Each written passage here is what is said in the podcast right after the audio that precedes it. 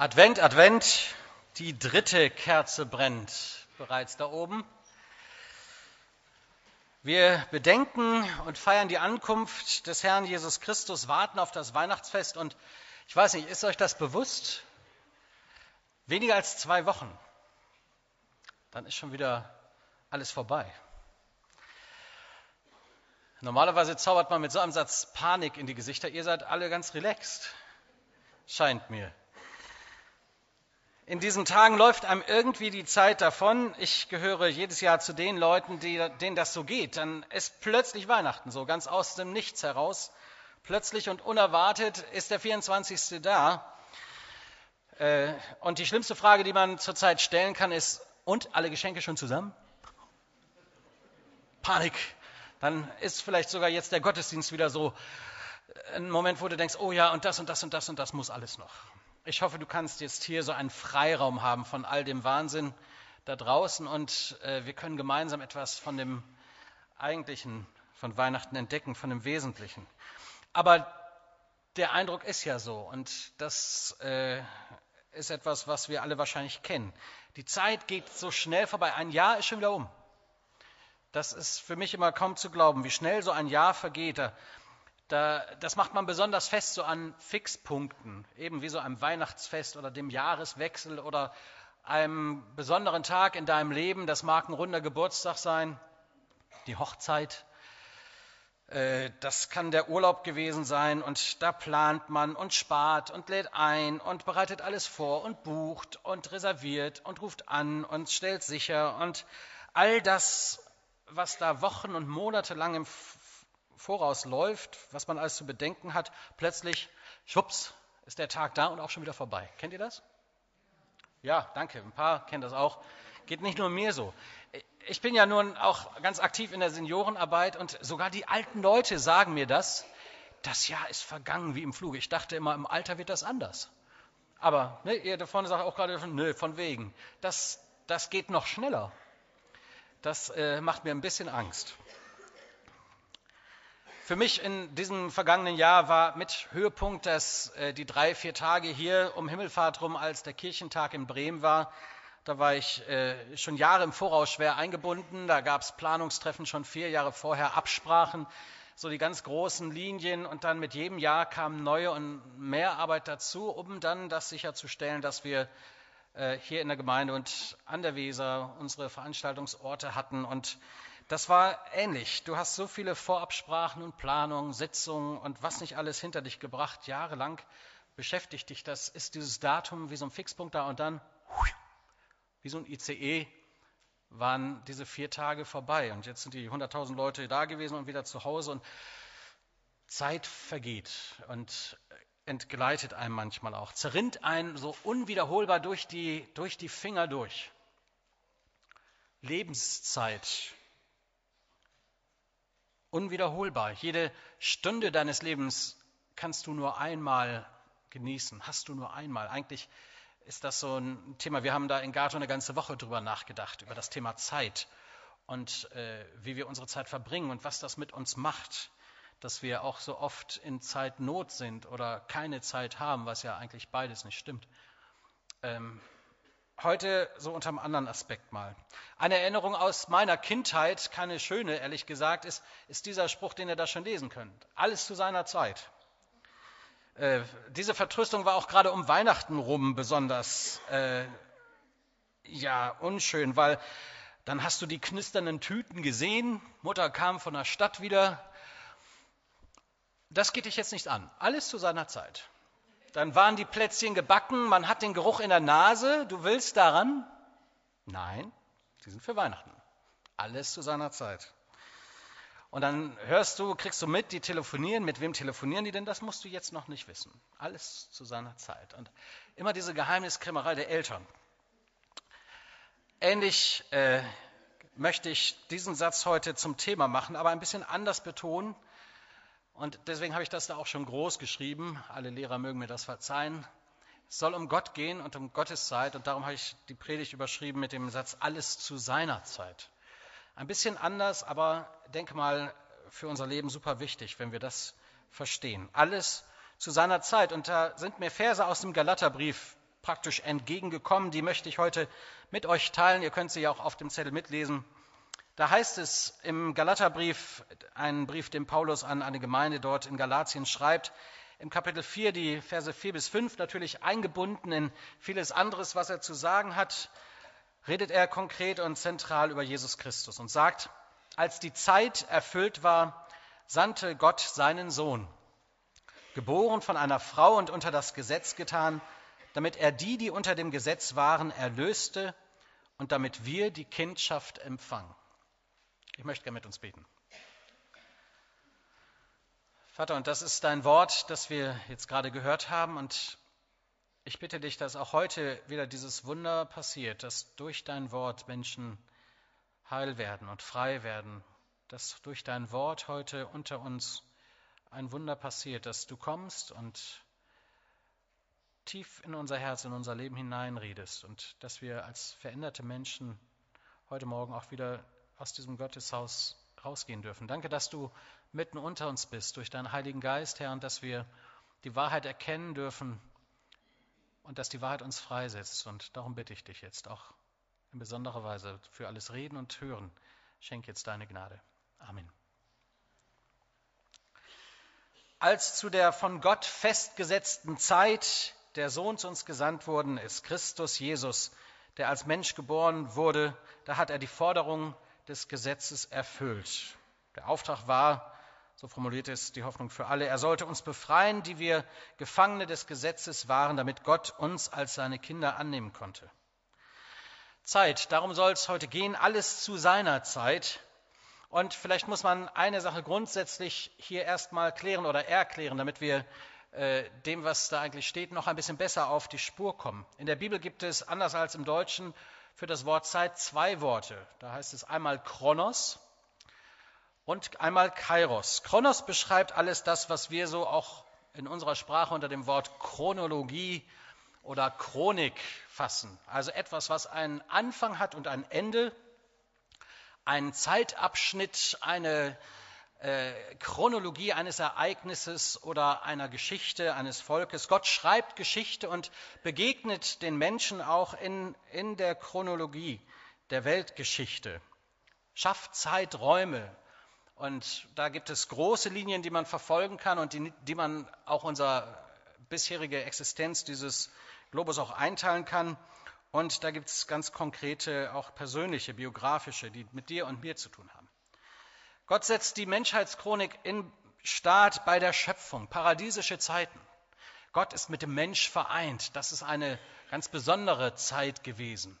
Und die Ereignisse sind uns im Schöpfungsbericht aufgeschrieben, was Gott sich dabei eigentlich gedacht hat und wie Gott das gestaltet hat und was ihm wichtig war, die Beziehung zu dem Menschen zu haben, ein Gegenüber, mit dem er in Verbindung sein kann. Dann kam dieser große Bruch in dieser Chronologie der Weltgeschichte, als der Mensch entschieden hat, Gott hat mir gar nichts zu sagen, das, was Gott sagt, ist mir eigentlich egal, ich mache, was ich will, ich emanzipiere mich und so ist man Gott losgeworden und so ist diese Welt gottlos geworden. So ist eine Geschichte, die eine ganz paradiesische war, äh, zu einer schwierigen Geschichte geworden. Dann kommt die Zeit, wo der Mensch ausgewiesen wurde aus dem Paradies, wo Gott sich aber immer noch gezeigt hat. Schon gleich nach diesem Rauswurf heißt es, es wird mal einer kommen und der wird euch erretten und er wird der Schlange den Kopf zertreten. Schon direkt nach dem Rauswurf aus dem Paradies eine neue Verheißung Gottes für seine Menschen. Und dann erwählt er sich dieses Volk Israel. Er zeigt sich durch die Geschichte der Erzväter, durch die Zeit der Richter. Da sind ganze Chroniken aufgeschrieben, auch als Bücher in der Bibel fest verankert. Da geht es um Abraham und Isaak und Jakob, um das, die zwölf Stämme. Da geht es um das Volk Israel in der Gefangenschaft in Ägypten und Mose, der kommt und es rausführt. Die ganze Geschichte Gottes, die sich immer mehr deutlich abzeichnet, wo Gott sich immer mehr offenbart in diesen Zeiträumen, die geschaffen sind. Bis hin zu diesem ganz besonderen auserwählten Volk, bis hin zu der Berufung des Messias aus dem Stamme Davids. Und dann kommt er selbst, Jesus Christus, in die Weltgeschichte, er, der schon immer da war, verlässt den Himmel und kommt auf die Erde, als es seine Zeit war. Und dann passiert ein neuer Bund. Und seitdem datieren wir nach der Apostelgeschichte die Zeit der Gemeinde, Kirchengeschichte, jetzt mittlerweile 2000 Jahre alt. Wir haben das gehört, dass Gott von sich sagt oder Jesus von sich sagt, ich bin das A und das O, der Anfang und das Ende. Also wir wissen, da kommt auch noch was. Die Chronologie ist noch nicht zu Ende geschrieben, die Chronik der Menschheit, weil Jesus Christus, so heißt es, nachdem er aufgefahren ist und zur Rechten Gottes sitzt, wird einmal wiederkommen, wird diese Welt richten und diesen Globus und diese Welt, so wie wir sie kennen, wird es einmal nicht mehr geben. Da kommt eine neue Welt und eine neue Erde und ein neuer Himmel. Und alle, die an Jesus glauben, werden da vereint sein. Das wird ein ganz großartiges Singen und Lobpreisen sein. Noch viel mehr, als wir hier sonntags für Sonntag feiern können. Das ist also noch ungeschrieben. Wir schreiben aktiv dran an dieser Chronos, Chronologie, Zeitgeschichte, in der Gott sich offenbart. Dann gibt es aber diesen Kairos und darauf möchte ich heute äh, hinweisen. Es hat mal jemand gesagt, Gott ist ein Stratege. Die Erlösung der Menschheit war von langer Hand vorbereitet. Und das ist auch wahr. Und das, wer die Bibel liest, das Alte Testament auch nicht überliest, sondern aufmerksam wahrnimmt, was da zu sagen ist, der wird die Welt heute besser verstehen. Wird das, was mit dem Kommen von Jesus passiert ist, auch besser verstehen. Es war dieser Kairos Gottes, als die Zeit erfüllt war aus Gottes Sicht. Da sandte Gott seinen Sohn. Hier sitzt die eigentliche Advents- und Weihnachtspredigt an. Die Zeit war erfüllt. Paulus schreibt es als die erfüllte Zeit. Der Zeitpunkt Gottes, der von langer Hand vorbereitet war. Dieser Kairos Gottes, dieser Moment Gottes, der ein, ein, eine göttliche Wende schafft. Das ist heilsgeschichtlich, kirchengeschichtlich und auch weltgeschichtlich nicht, von, nicht unerheblich. Das hat sich Gott gut ausgedacht. Es war ein ganz besonderer Zeitpunkt, ein Kairos Gottes. Diese Tat Gottes, nämlich die Sendung seines Sohnes, das Kommen Jesu in unsere Welt, bezeichnet Paulus als Fülle. Und die Zeitenwende wird markiert. Bis hin auf den heutigen Tag sind wir im Jahre des Herrn in unserer Zeitrechnung. Anno Domini 2009. Gottes Zeitpunkt, Gottes perfektes Timing, darauf möchte ich jetzt zuallererst eingehen. Ich glaube daran und es wird in dieser ganzen Geschichte, die die Bibel zeichnet, so deutlich. Gott hat einen Plan für diese Welt, für das, was Geschichte beschreibt, nicht nur Kirchengeschichte, auch Weltgeschichte. Und er hat eine Zukunft. Und mitten hinein kommt sein Zeitpunkt für dich und für mich, uns zu begegnen, kommt ein Kairos Gottes. Die Volksbibel, ähm, sehr umstritten, ab und zu lese ich sie ganz gerne, weil sie Sachen anders auf den Punkt bringt. Die Volksbibel schreibt oder übersetzt diese Bibelstelle so, fast wie so ein Geburtstermin. Als aber der Termin gekommen war, an dem Gott das geplant hatte, schickte Gott seinen Sohn bei uns vorbei. Der wurde ganz normal so als Mensch geboren und ließ sich sozusagen freiwillig in den Knast einschließen, in dem wir gefangen waren. Sein Auftrag war, uns aus diesem Knast rauszuholen, indem wir durch das Gesetz festsaßen. Gott wollte uns als seine Kinder in die Familie aufnehmen. Ich habe im ersten Gottesdienst gesagt, bringt's auf den Punkt. Da schüttelte jemand hier in der zweiten Reihe ganz stark den Kopf. Aber das ist so. Das ist genau das Bild. Wir sitzen, wir sitzen im Knast. Wir sitzen im Gefängnis unserer Schuld, unserer Verlorenheit, unserer Finsternis und Gott kommt da hinein. Gott kommt uns ganz nah. Jesus kam, er verlässt den Himmel und kommt in die Finsternis dieser Welt, in die Abhängigkeit, in die Schuld, in die Sünde. Name it. Er kommt hinein, kommt uns ganz nah. Sein Auftrag war klar. Ich finde, das ist passend ausgedrückt. Warum das 2000 Jahre eher noch nicht passiert ist, weiß ich nicht. Ähm, es hätte jederzeit passieren können. Das bleibt ungewiss. Aber es ist der Zeitpunkt Gottes, dieser Kairos. Dieser Moment, an dem es am besten passte, dass Jesus geboren wurde. Verheißen war er ja schon lange. Nachdem das Alte Testament abgeschlossen war, sind 400 Jahre vergangen um den Dreh rum und Gott hat geschwiegen. Da hat keiner mehr prophezeit, da hat keiner mehr geweissagt, da war nichts mehr von Gott zu hören. 400 Jahre lang. Sie hatten nur die Zusagen, es wird was kommen, es wird was passieren, der Messias ist da, auf dem Weg. Gottes Zeitpunkt war da, die Zeit war erfüllt und Jesus wurde geboren. Nicht unbedeutend dieser Moment, auch genau das Geschehen drumherum zu entdecken. Wenn wir mal im Matthäusevangelium lesen, und das solltet ihr um Weihnachten rum mal tun, so die ersten Kapitel, da geht es ja auch um die Weihnachtsgeschichte. Und Matthäus schreibt ja an die Juden, also an die Menschen aus dem alten Bund, die eben auch noch alttestamentliche Gottesvorstellungen und Erfahrungen vor Augen hatten und Traditionen. Dann sagt er in fast jedem zweiten Satz, nachdem das Geschehen beurteilt wird, damit erfüllt würde, was gesagt ist beim Propheten. Und dann zitiert er Altes Testament. Ganz geschickt. Damit die Leute verstehen, das, was hier passiert ist, das Baby in der Krippe, es ist verheißen. Und um Weihnachten rum und die ganze Weihnachtsgeschichte bis hin zur Flucht nach Ägypten sind Geschichten, die passieren nicht von ungefähr, sondern sie sind lange vorher verkündigt. Selbst die Geburt im Bethlehem ist lange verheißen. Das wäre so, als wenn heute jemand sagt, in 700, 800 Jahren wird in Kirchweihe da um die Ecke, da an der Mühle wird ein der Retter geboren. Und das 700 Jahre, da gab es Kirchweihe so noch gar nicht. Gott hat das sehr speziell vorher gesagt. Und Matthäus pult das akribisch raus und sagt, damit erfüllt würde, was gesagt wurde. Lest das mal. Ist spannend, die Weihnachtsgeschichte mal unter dem Aspekt zu lesen. Erfüllte Prophetie, erfüllte Verheißung Gottes. Und das sollte uns ja auch heute, die wir auch mit Verheißung Gottes leben und Zusagen Gottes haben, Mut machen. Dazu später. Also, der Termin war gekommen.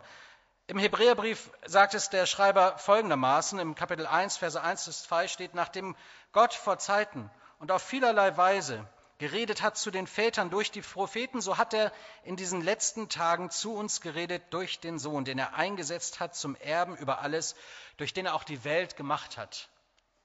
Da ist es wieder, die Menschwerdung Gottes, Gott, der bei der Schöpfung, Jesus, der bei der Schöpfung schon dabei war von dem gesagt wird, in ihm ist alles geschaffen, was im Himmel und auf Erden ist, der wird Mensch. Gott hat geredet vorher durch die Geschichte, durch die Propheten, durch äh, die ganze Chronologie des Bundesvolkes Gottes, der Beziehung, die er gepflegt hat, und jetzt durch den Sohn. Jetzt wird es auf den Punkt gebracht, was Gott schon von langer Hand vorbereitet hat. Die Fülle der Zeit die war gekommen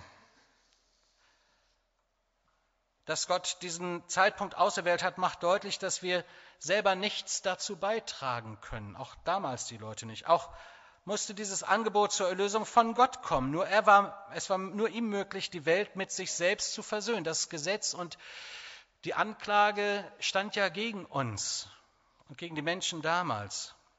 Jesus ist gekommen. Perfektes Timing. Ich finde auch weltgeschichtlich ist es ein perfektes Timing. Jesus kommt in einer Welt zum, ins Leben als Baby, wo das römische Reich existent war.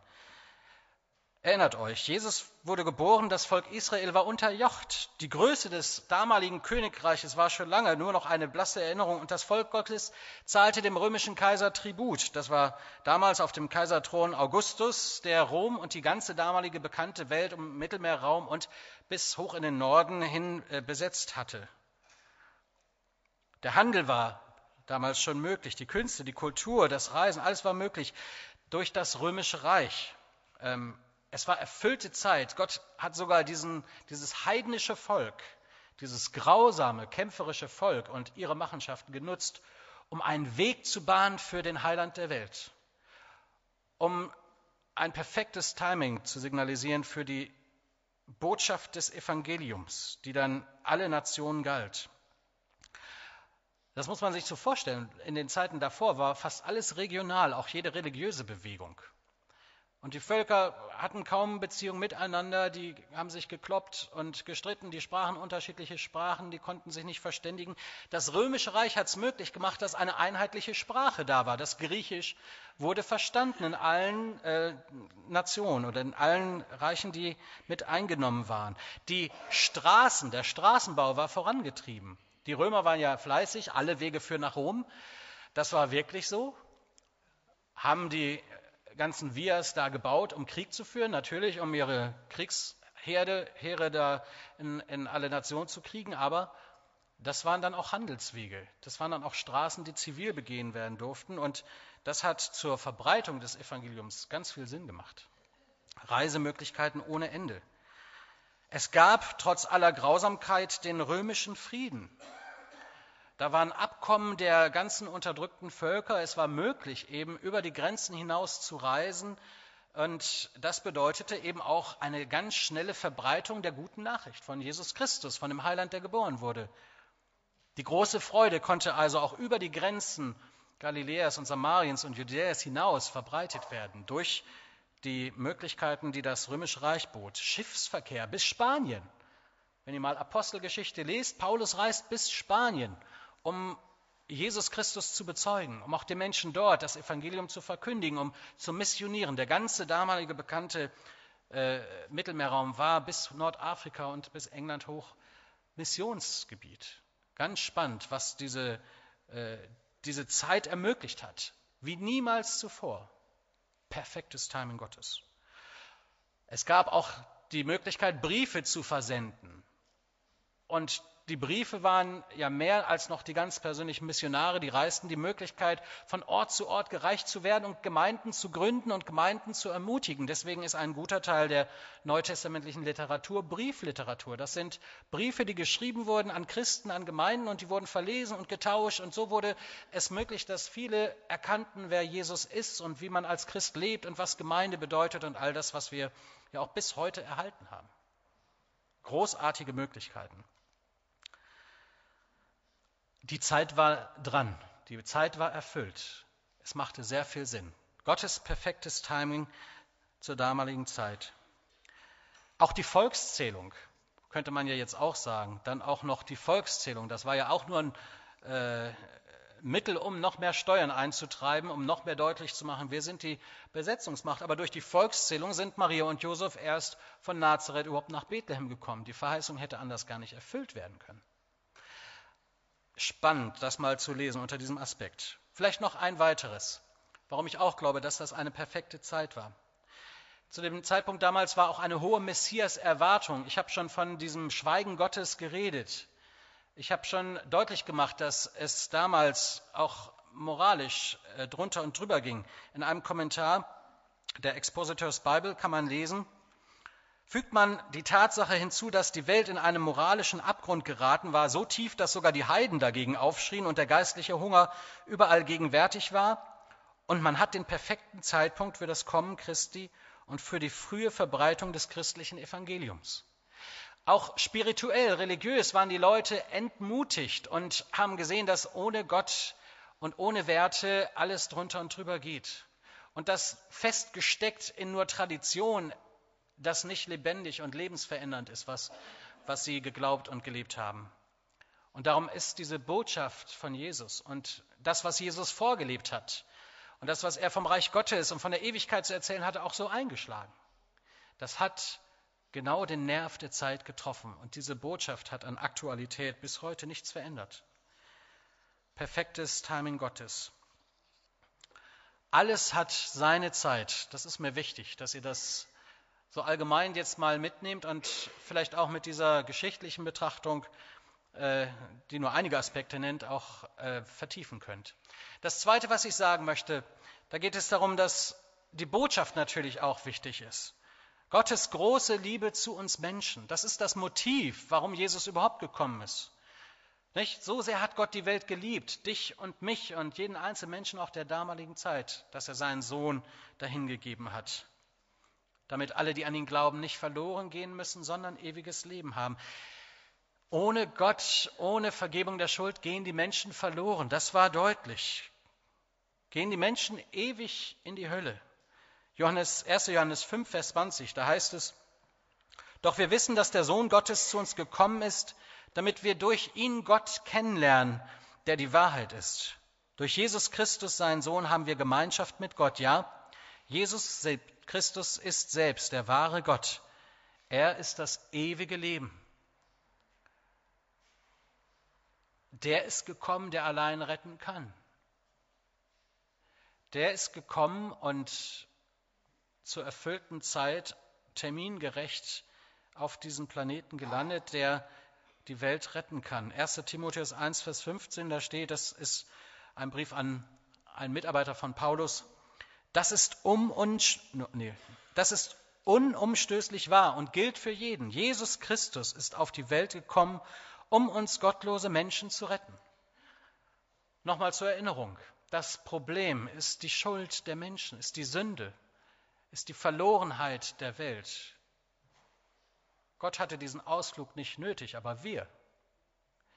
Jesus kommt in die Finsternis dieser Welt, um sein Licht anzuzünden. Wir haben schon viel davon gesungen.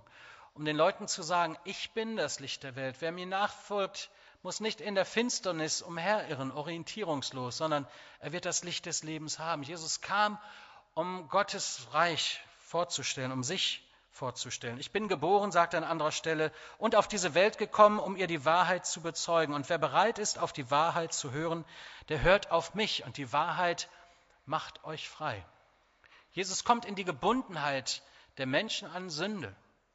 Und das betrifft, entschuldigt bitte, wir haben zwar Weihnachten und eigentlich sollte es alles doch so ganz romantisch und schön sein, am besten noch Schnee, Puderzucker, Schnee bedeckt. Aber ihr seid Sünder. Und zu euch spricht ein Sünder. Jesus kommt, weil wir das nötig haben, nicht weil wir schöne Festchen brauchen. Er kam in die Finsternis, in die Dunkelheit, in die Abhängigkeit, in die Schuld dieser Welt. Das ist Weihnachten. Und das wird ja auch fast in jedem Weihnachtslied gesungen. Aber ich denke, wir sind schon so abgebrüht, wir hören das nicht mehr. Das ist auch heute der Sinn dieser Predigt, dass wir diese Botschaft verkündigen. Jesus kam, um Sünder zu retten. Nichts anderes war sein Motiv. Aus Liebe zu uns Menschen, um uns herauszuretten. Darum ist er gekommen. Gott brauchte dieses Fest nicht. Er schickt seinen Sohn zu uns. Jesus kommt uns ganz nah und er stirbt am Kreuz. Herr, nie begreife ich die Last, die du am Kreuz getragen hast. Herr, nie begreife ich die Last, die du am Kreuz getragen hast. Für die Sünden aller Menschen stirbt er da. Und das war schon klar, als er in dieser Krippe im Stroh gelegen hat. Von Anfang an war das sein Sendungsbewusstsein. Er ist gekommen, um zu sterben. Für dich und für mich. Und das ist Evangelium, das ist gute Nachricht. Gott sandte seinen Sohn, als die Zeit erfüllt war, und das ist immer noch erfüllte Zeit auch heute. Wir brauchen ihn, wir haben ihn nötig. Immer wieder neu brauchen wir das Wort der Vergebung. So ganz persönlich nachgefragt, was könnte das mit dir zu tun haben, all das, was ich bis jetzt gesagt habe? Ich habe das gestern mal im Internet äh, bei Facebook veröffentlicht, diese Frage, und da haben ein paar Leute geantwortet, gute Antworten, wie ich fand. Ein paar möchte ich euch mal vorlesen. Was könnte das für dich bedeuten, dass Jesus gekommen ist, dass äh, die Zeit erfüllt war? Einer sagt, dass Papa, also mein Papa im Himmel, für alles seinen perfekten Zeitpunkt festgelegt hat und dass wir uns manchmal in Geduld üben müssen, um an sein Ziel für unser Leben zu gelangen. Jemand anders schreibt, Gott hat den Plan und er gibt mir das, was ich brauche zum angebrachten Zeitpunkt. Und Gott hat seinen Sohn auch ganz persönlich für mich gesandt. Noch jemand schreibt so ein bisschen mehr philosophisch. Ich finde es immer wieder ganz erstaunlich, dass Gott seinen geliebten Sohn sendet, obwohl Maria noch nicht ganz unter der Haube ist und Josef vollkommen überfordert ist mit seiner Vaterschaft. Die Frau ist Hebamme. Ähm, dass da der absolut richtige Zeitpunkt ist, für Gott seinen Sohn in die Welt kommen zu lassen. Und jetzt mehr persönlich, wie froh bin ich, um über dieses, wie froh bin ich über dieses riesige Weihnachtsgeschenk, das Leben und Herzen durch Liebe verändert. Diese ganze Geschichte macht doch nur Sinn, wenn ich sie an mich ranlasse. Wenn ich nicht nur eine Krippe betrachte oder aufstelle oder fotografiere, sondern die Botschaft ranlasse. Das meint doch dich und mich. Dass Gottes Liebe die Herzen und die Menschen und die Welt auch heute noch verändert. Dann passiert so ein Kairos Gottes auch in deinem Leben. Noch jemand sagt, schreibt hier, selbst in der einsamsten Stunden, selbst in den einsamsten Stunden bin ich nicht wirklich einsam. Da ist jemand, der mich tröstet, der mich liebt und der meinen Blick wieder hebt und vor dem ich mich wegen nicht schämen muss, weil er mich eh durch und durch kennt und er mir meine Sünden vergibt. Gute Nachricht? Amen. Vielleicht an dieser Stelle noch ein seelsorgerliches Wort. Es ist so mein letzter Gedanke für heute Morgen alles zu seiner Zeit. Gehst du mal weiter? Gott kommt nie zu spät. Aus all dem, was ihr bis jetzt gehört habt, ähm, könnte man ja stehen bleiben und sagen, genau, aus der Entfernung betrachtet, theologisch, begutachtet, stimmt das. Aber ich darf dir das auch ganz persönlich zusagen. Und da kommt es vielleicht erst wirklich nach Hause, wenn du das verstehst. Gott kommt nie zu spät, auch in deinem Leben nicht. Zum einen ist er immer da, auch immer da für dich. Er ist auch für dich gekommen. Und er kommt auch dir ganz nah. Natürlich scheitert das Ganze, wenn wir ihn nicht reinlassen. Das war schon damals in der Herberge so. Und das ist heute auch nicht anders, ob wir ihm unser Leben öffnen, unsere Herzenstür, ob wir ihn Einlass gewähren, ob wir das wirklich sagen, komm, o mein Heiland Jesus Christ, meins Herzenstür, die offen ist, oder ob wir ihn draußen im Regen und in der Kälte stehen lassen. Das ist, verstehe einer Gott, aber das ist unsere Entscheidung. Da lässt er uns die Wahl. Aber er kommt nie zu spät, wenn wir das zulassen. Wenn wir Menschen sind, die sich ihm anvertrauen, dann erfahren wir das immer wieder. Jana hat das am Anfang erzählt von ihrer Mitarbeit auf der Logos Hope und ein ganzes Team von mehreren hundert jungen Leuten, die dort fertig und bereit waren, in die Mission zu fahren und Evangelium zu verkündigen und warten und warten und warten mussten. Und vielleicht kennst du so Zeiten aus deinem Leben auch, dass du denkst, jetzt könnte aber was kommen. Jetzt bin ich doch schon Christ, jetzt folge ich diesem Jesus und es passiert nichts oder es passiert so wenig. Der Kairos Gottes kommt. Gott kommt nicht zu spät. Er steht vor deiner Tür. Und zu seiner Zeit macht er alles wunderbar.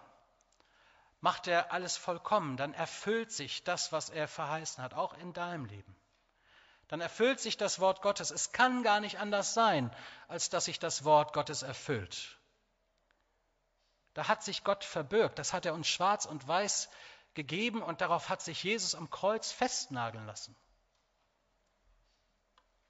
Vielleicht brauchst du ihn als den, der auch heute ganz neu deine Sünden vergibt. Dann bekenn sie ihm doch.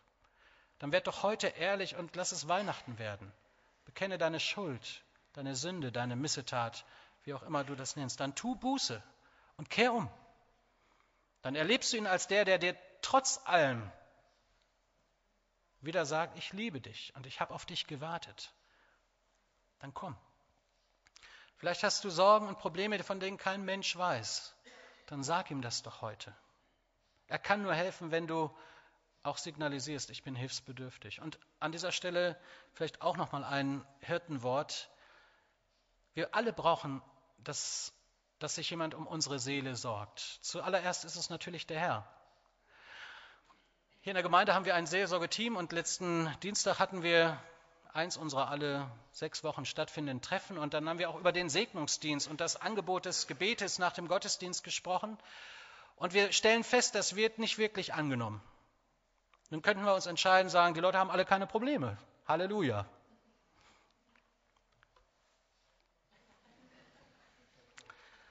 Vielleicht gibt es auch Leute, die denken, als Christ darf ich keine Probleme haben. Wenn ich da hingehe, dann denken die Leute, ich habe Probleme. Aber was die Leute denken, ist, Leute, das ist Menschenfurcht. Das sollte uns egal sein. Es geht um Gottesfurcht, dass wir ihn ranlassen. Die Leute denken immer irgendwas. Ist sogar in der Gemeinde so. Meistens liegen sie falsch, wenn sie nicht fragen. Aber was du zwischen dir und deinem Herrn abmachst, das, das bringt Heil. Darum lade ich euch ein, das Angebot wahrzunehmen zum Kreuz zu kommen nach so einem Gottesdienst und mit einem Menschen des Vertrauens Buße zu tun, zu bekennen, was deine Seele belastet. Lass es doch Weihnachten ganz und gar werden, nicht nur so von außen. Vielleicht gibt es Dinge, die du gemeinsam mit deinem Partner klären möchtest. Dann bleib doch da und bete. Dann lass ihn rein. Auch in das, was euch in eurer Partnerschaft belastet. Wenn es Krankheit ist, wir haben Angebote für euch zu beten, auch wenn ihr krank seid. Gott heilt auch heute noch. Wir sprechen euch das zu. Es gibt ein Angebot für Kranke und Angehörige. Wir wollen euch dienen. Das ist der Auftrag dieses Seelsorgeteams und wir möchten euch segnen, da wo ihr einen besonderen persönlichen Segen von Gott braucht. Und dann wirst du das erleben. Gott kommt nicht zu spät, aber du musst sie auf dem Weg machen. Kommen musst du selbst. Und ganz ehrlich, Wer das schon mal so gedacht hat, ach, die, die da vorne in der Ecke sind und dann, die haben es nötig. Sagt ihr ja, wir haben es alle nötig. Und die sind nur ehrlich. Ich wünsche dir und mir das sehr, auch dass wir so die Angst voreinander und was die andere denken können, immer mehr verlieren. Vielleicht nehmt euch doch fürs nächste Jahr mal was Neues vor. Nehmt euch mal vor, dass euch Menschenfurcht egal ist. Dieses Ständige, das ist eine, eine, eine richtige Sklaverei. Das ist auch so ein Gefängnis. Dieser Gedanke, was könnten die Menschen denken? Oder was könnten die sagen? Die Frage sollte eher sein, was sollte Gott denken? Irgendwann predige ich nochmal Menschenfurcht im Gegensatz zu Gottesfurcht. Das sollte uns wichtig sein. Was denkt Gott? Der freut sich, wenn du kommst. Der freut sich, wenn dein Versteckspiel aufhört. Der freut sich, wenn du ehrlich wirst. Und dann passiert so ein Kairos Gottes, dann kommt der Heiland und die Heilung in dein Herz hinein und dein Leben wird sich ändern.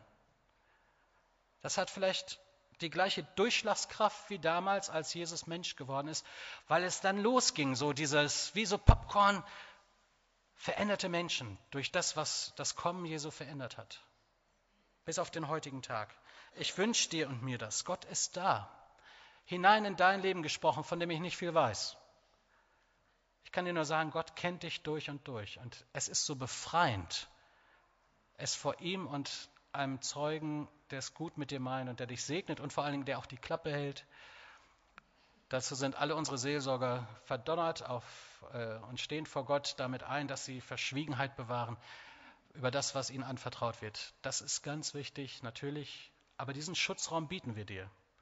Und den bietet Gott dir. Und ich wünsche dir das, dass du das erlebst. So ein Moment Gottes wieder ganz neu, der dich neu belebt und erfrischt. Alles hat seine Zeit, ja. Und vielleicht ist heute so ein Tag, so ein Zeitpunkt Gottes für dich. Ich wünsche dir das von Herzen. Und Gott segne dich dazu. Amen. Wir wollen jetzt ein Adventslied singen, das mehr sein soll als das. Wie soll ich dich empfangen und wie begegne ich dir? Das kann auch sein, dass du es jetzt gerade so ganz bewusst mal nicht mitsingst. Also ihr seid alle eingeladen zu singen natürlich.